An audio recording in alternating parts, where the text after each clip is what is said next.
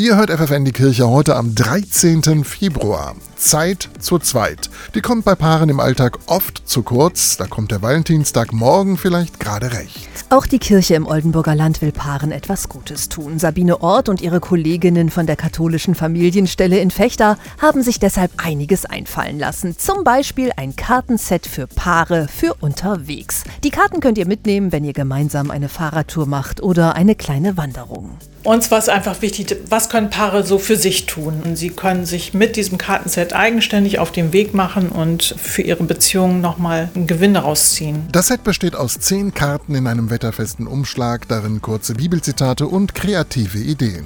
Raus in die Natur geht es für angehende Ehepaare auch bei zwei weiteren Veranstaltungen, die Sabine Ort geplant hat.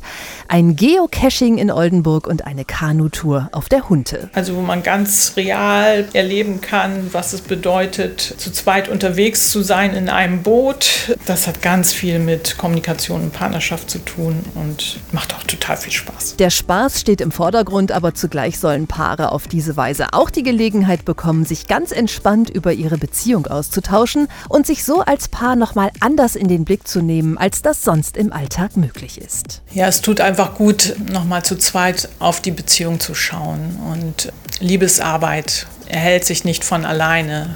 So verliert sich oft im Alltag. Aber ja, da muss man sich drum kümmern und dazu wollen wir einladen. Mehr Infos findet ihr im Netz. Klickt offizialat-fechter.de.